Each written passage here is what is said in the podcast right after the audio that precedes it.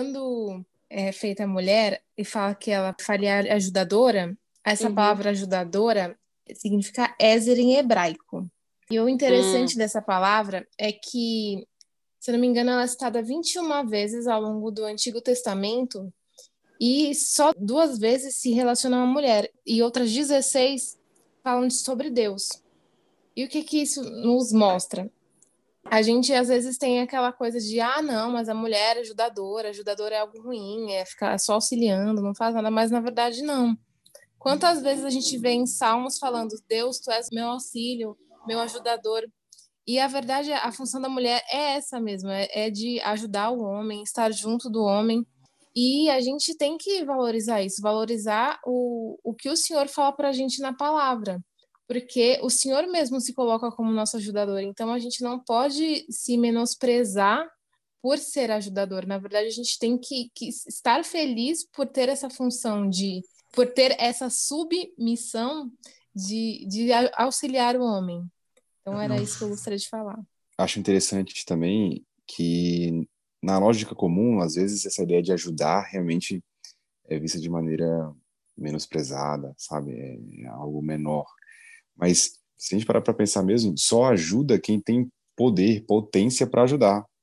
Então, o menor é o ajudado, é aquele que precisa de ajuda que eu tô querendo dizer com isso? Que, de fato, o chamado para a mulher de ser ajudadora é algo grandioso. Deus está dizendo, olha, eu, eu capacito você para ajudar o homem, para conseguir fazer com que ele consiga cumprir o propósito dele também.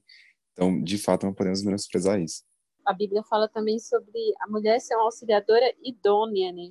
Então, assim, idônea significa que está no mesmo patamar, né? Que corresponde da mesma forma. Mais uma vez a gente vê, né, que como muitas pessoas dizem, né, que ai, que essa parte da Bíblia é machista, que que a mulher ela e muitas pessoas usam isso, né, como uma forma bem pejorativa, né? Só que aí a gente olha para tudo que a gente leu, para tudo que a gente estudou até agora, e o próprio Adão, ele foi criado de alguém, ele saiu de alguém, ele saiu de Deus. E a mulher saiu do homem. E isso não quer dizer que nem o homem e nem a mulher deixam de ser amados por Deus por causa das formas como eles foram criados, né? Então, a gente tem que entender que não é porque eu sou mulher e porque vocês são homens, a gente está em um nível diferente diante de Deus. Todos nós fomos criados por ele, todos nós fomos quistos por ele, né? Porque Deus fala, né? Não é bom que o homem fique só. Então, assim, próprio Deus, ele reconheceu a necessidade de nos criarmos.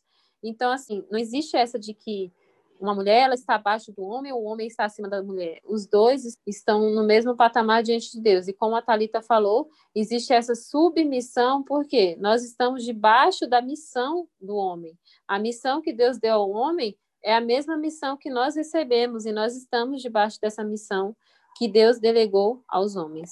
Amém. Eu acho que só complementando até tudo isso, essa questão da costela, em algumas traduções é, até não fala nem costela, fala a mulher foi, é, foi feita do, do lado, né, da lateral do homem. E isso nos mostra como a gente tem que andar ao lado do homem, não é, não é ah, temos que andar atrás, nós estamos auxiliando, a gente tem que ficar atrás do homem, a gente tem que ficar sempre à sombra. Não, a gente foi feita para andar ao lado do homem. E eu acho que isso é muito importante de da gente perceber.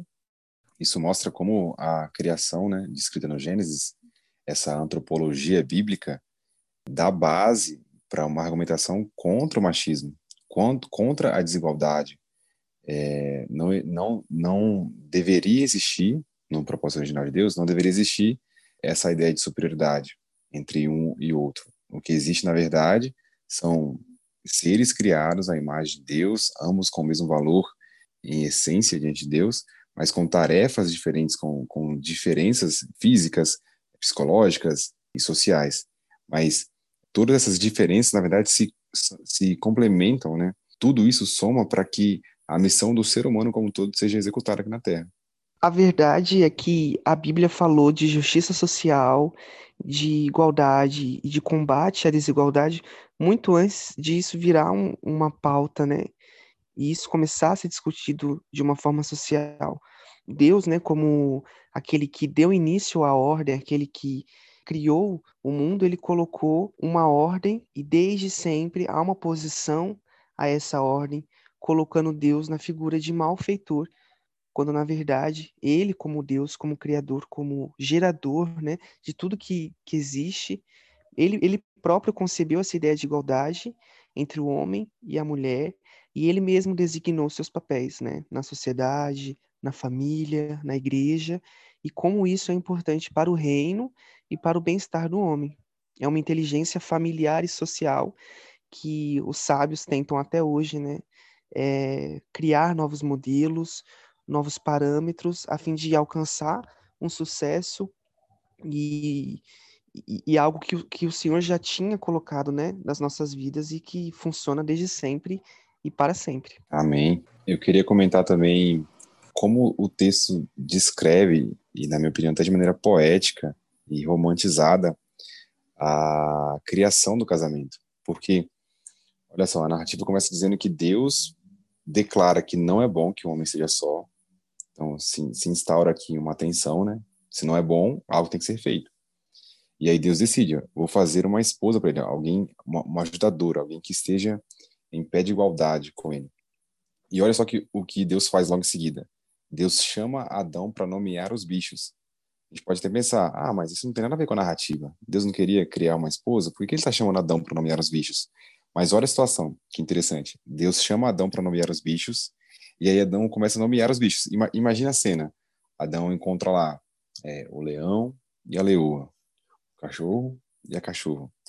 E ele vai nomeando todo mundo, mas no final ele percebe que ele não tem a fêmea dele. Todos os animais têm, mas ele não. E eu acredito que Deus fez isso de propósito. Deus gerou uma experiência, um ambiente, uma situação para que Adão percebesse que ele não tinha uma parceira, ele não tinha uma fêmea. E aí quando Adão então percebe que de fato ele não tinha uma fêmea, que ele não tinha uma ajudadora, aliás a narrativa diz isso, né? Mas para o homem não se achava adjutora que estivesse como diante dele. Então, é, até uma aplicação prática aqui, um parênteses. Deus muitas vezes vai criar problemas, situações, para que a gente possa abrir nossos olhos. Ele vai, de fato, mostrar: olha, você precisa de algo, te falta algo. Precisa de maturidade, precisa de crescimento, precisa de é, experiência, precisa disso, daquilo. Então, Deus cria situações, Deus cria processos para que a gente possa amadurecer e receber até algo novo dele. Eu acho isso muito bonito na narrativa. Então, logo em seguida, Deus começa a, a fazer de fato o casamento, fazer de fato a criação da, da auxiliadora, da esposa de Adão, da mulher, da fêmea. E isso é, é, é muito bonito, assim. Se você está esperando aí pela sua costelinha, pela sua metade, continua firme, agora. Vai chegar. Deus sabe que, que, que é bom que você não fique só. Deus vai na frente, abrindo caminhos, quebrando. O chat tá bombando aqui. Escola do Amor.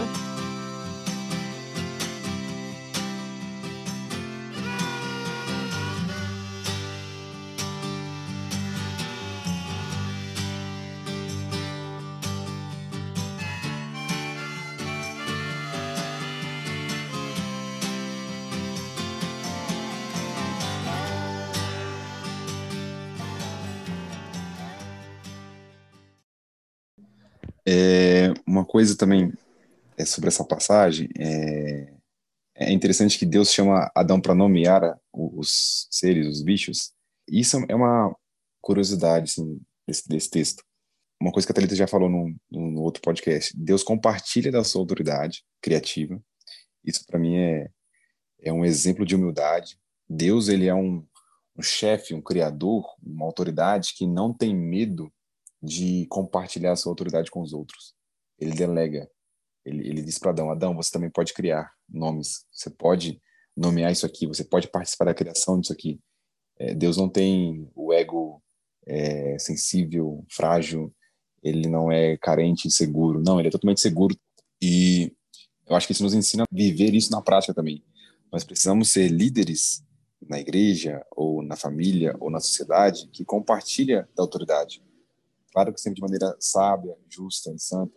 Nós precisamos compartilhar para que a gente não se torne um, um líder arrogante, controlador, é, autossuficiente, egoísta, sabe? Eu acho que Deus nos dá uma grande lição aqui de liderança.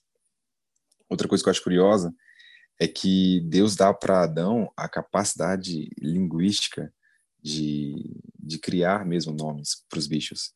E eu acho que isso fala muito com nossa humanidade, nossa nossa essência humana de, de ser criativo, de ser capaz de, por meio da linguagem, criar coisas. É, é muito interessante. A, a, primeira, assim, ou uma das primeiras funções humanas é a função da linguagem, sabe? A, digo de maneira mais complexa e, trabalhada. É, o, o, Adão aqui foi um, um criador é, literário. Ele teve que criar palavras, ele teve que inventar do nada coisas. E eu acho que isso fala muito sobre a nossa inteligência humana, no que diz respeito à linguagem. Só um parênteses. Voltando e continuando na questão do casamento. Eu acho muito bonito, e eu estudei muito isso aqui na época que eu fiz o TCC sobre Cânticos Cânticos, porque existe muita intertextualidade entre Adão e Eva, e o Éden, e Salomão e Sulamita, e o jardim, e todo aquele ambiente de amor e tal. É interessante que depois de Deus demonstrar para o homem, por meio daquela experiência, de que ele estava só, de que não era bom, de que todos tinham uma companheira e ele não. Depois disso tudo, Deus então começa a, a fazer a mulher. E a primeira coisa que ele faz é fazer Adão dormir. Adão dorme, e aí Deus retira uma costela dele para fazer a esposa. Ele forma ali aquela mulher e traz para Adão. E aí, quando Adão vê a mulher pela primeira vez, isso que é muito bonito, ele faz um poema até, eu acho que a gente pode chamar de poema, é um pouco impositivo demais no texto, é forçação, mas é, é, uma, é uma cena muito poética. Tanto que algumas bíblias vão pegar essa passagem, essa fala de Adão, e vão colocar em versos e não em texto corrido. É, é como se Adão estivesse muito feliz ali por reconhecer, pela, por, por ver pela primeira vez é, uma mulher encontrar ali de fato a sua auxiliadora, a sua esposa. E aí ele diz: Esta é carne da minha carne, ossos dos meus ossos. E, e ele nomeia ela, ele dá um nome para ela. De novo, ele está usando a capacidade linguística que Deus deu para ele. E eu acho isso muito bonito porque nesse momento aquele problema da narrativa se resolve. A tensão de, de que não é bom que o homem seja só se resolve aqui, quando o homem de fato encontra a sua companhia a sua companheira. E eu acho que isso é, é muito bonito, romântico até, e nos ensina muito sobre o amor. De fato, o casamento é uma criação divina, ele é uma criação bela, também é uma criação funcional, é algo que glorifica o nome de Deus e, e é algo que a gente precisa valorizar. Aliás, acho que o texto de Hebreus diz, né? Bendito seja o leito sem mácula. Então, nós temos que valorizar o matrimônio, é, tratá-lo como algo realmente divino e viveram da melhor maneira possível e, e crer que Deus sabe da nossa situação e sempre vai preparar o melhor para a gente, sempre vai nos levar a viver essa experiência que Ele mesmo desejou e, e programou para o homem. Tem uma curiosidade também científica que o professor Adalto Lourenço fala sobre essa passagem. Ele diz que Deus, é, muito provavelmente, utilizou do que a gente chama hoje de é, clonagem, porque ele até brinca, né? É, ele diz que no versículo 21, né? Que Deus fez cair um sono pesado sobre Adão. Isso é o quê? Anestesia geral. Depois que Adão adormece, é, Deus pega uma das costelas dele. É uma cirurgia. E por que costela? Porque tem muita célula tronco, tanto na costela como, como no fêmur. É uma das regiões mais ricas em célula tronco. E aí depois da costela, Deus forma mulher. O que, que é isso? Clonagem. Então ele brinca com isso, dizendo que Deus usou de técnicas de clonagem para fazer a mulher. Claro que é, é uma brincadeira, que Deus é poderoso, ele poderia fazer isso com o processo que ele quisesse. Mas ainda assim é, é interessante ver isso. No final é, do capítulo 2 fala que por essa razão descreve, né, como vai acontecer o casamento. E fala que no que por essa razão o homem deixará pai e mãe e se unirá à sua mulher, e eles se tornarão uma só carne. O homem e sua mulher viviam nus e não sentiam vergonha. Uma coisa interessante que descreve o casamento, né, como um homem deixando a sua casa, né, deixando o seu pai, a sua mãe, deixando os seus pais, para se unir à sua mulher. E eles se tornarão uma só carne. E o casamento né, de Cristo e a igreja, ele, ele vai ser dessa forma. Né? A Bíblia descreve que ele vai ser de uma forma semelhante. Que Jesus, ele vai né, descer dos céus e vai se encontrar com a sua noiva. E juntos vão consumar o seu casamento. Então, interessante isso também. Glória a Deus. Acho que Paulo fala isso em Coríntios, né? Que é, Efésios, que é um grande mistério, né? E não se refere ao casamento entre homem e mulher, mas sim entre Cristo e a igreja. E eu até anotei isso também. De fato, há um paralelo entre Adão e Cristo, porque Adão dormiu e perdeu uma parte de si para que a Eva vivesse, ou ela viesse à vida. E Jesus, da mesma forma, morreu. Ele foi ferido na sua lateral também com uma lança, e através da morte dele, uma igreja surgiu. Meu Deus, esse podcast hoje está muito manto. Meu Deus do céu. Eu vi uma pregadora também uma vez falando sobre essa passagem e ela falou sobre como Deus trabalha na nossa vida. E Deus muitas das vezes tem que de fato nos fazer dormir. Ela até brinca, né? Deus tem que nos apagar, tem que nos colocar para baixo, porque senão a gente não consegue deixar de trabalhar. Então muitas das vezes Deus vai ter que de fato nos abater, nos fazer passar por momentos difíceis e ruins para que então ele, ele possa construir algo novo na nossa vida. Talvez a gente olhe para o abatimento, para o momento difícil, de maneira negativa, mas a gente tem que olhar com bons olhos, porque todas as coisas cooperam pra, para o bem daqueles que amam a Deus. Então, talvez o momento difícil que você está passando, na verdade, é só o prenúncio de algo novo que Deus vai criar, que Deus vai fazer na sua vida. Então, é, é bacana ver como Deus trabalha. Outra coisa que essa, essa pregadora comentou, a, a Camila Barros, ela bem pentecostal. Ela disse assim que Adão teve que perder algo dele, uma parte dele, para Deus fazer algo novo. Então, muitas vezes nós perdemos parte de nós e a gente reclama, né? Deus está fazendo falta. Deus, eu não tenho mais aquilo. Mas na verdade, Deus tirou e teve que tirar para fazer algo novo. Então, nós não temos que querer aquilo de volta. A costelinha que Deus tirou de Adão não voltou para o lugar. Deus colocou carne mas ele ganhou uma esposa. Então, a gente tem que saber trocar, sabe? Uma coisa pequena por uma coisa grandiosa que Deus pode fazer. Ouvi um amém, igreja? Amém, amém, glória a Deus. Eu tô igual o Jó deixa... e assim se, se encerraram as palavras de Jó. É... se deixar o Lucas aí, a gente vai fazer o bloco 4, 5, o bloco 6. Misericórdia, meia-noite, mano. A gente vai ter que fazer um, sub, um sub-episódio. Particularmente, eu, eu achei que foi muito agradável a forma com a qual os, os, temas foram trazidos aqui hoje. É muito bom quando a gente, Para Deus. a gente reflete em como tudo foi projetado para ser tão perfeito, né? em como Deus não mediu esforços para que o homem e a mulher fossem felizes, né? para que nada faltasse é, para eles. E é bom saber que, embora a, a queda tenha ocorrido, né? alerta de, de spoiler aqui, embora a queda tenha ocorrido em Jesus, nós fomos alcançados, né? Houve redenção. Em Jesus nós temos a oportunidade de viver novamente uma relação íntegra, uma relação íntima com o nosso Criador. Eu espero que você que nos ouve, é, que nos ouviu, tenha sido edificado e nós vamos orar agora por isso, onde quer que você esteja, esteja orando conosco, clame para que o Senhor venha te levar a alcançar esse padrão de relacionamento com o Criador. Lucas pode estar orando. Amém.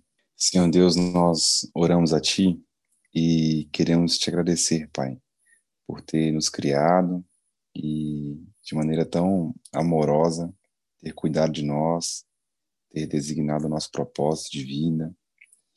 Te louvamos, Pai, porque a Tua criação é bela, é grande demais. Isso mostra quanto o Senhor é maravilhoso poderoso. Nós te adoramos por isso, Pai. Te louvamos, Pai, porque o Senhor criou homem, mulher, o Senhor criou a família, o Senhor criou o casamento.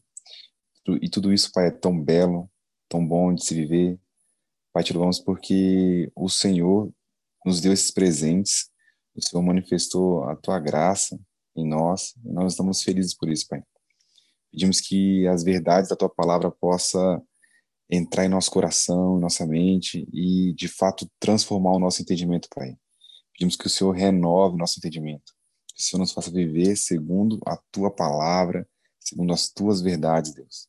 Tira de nós tudo aquilo que não é bom, aquilo que é mundano, aquilo que é carnal, aquilo que é maligno, e coloca em nós, Pai, a tua verdade. Nós oramos assim, em nome do Senhor Jesus. Amém. Bom, então é isso. Muito, muito obrigado por você ter ficado conosco até aqui. Nós esperamos no próximo episódio. Que Deus te abençoe e até o próximo Cardume Cast. Uh! Glória a Deus. Glória a Deus. Tchau, gente. Boa noite.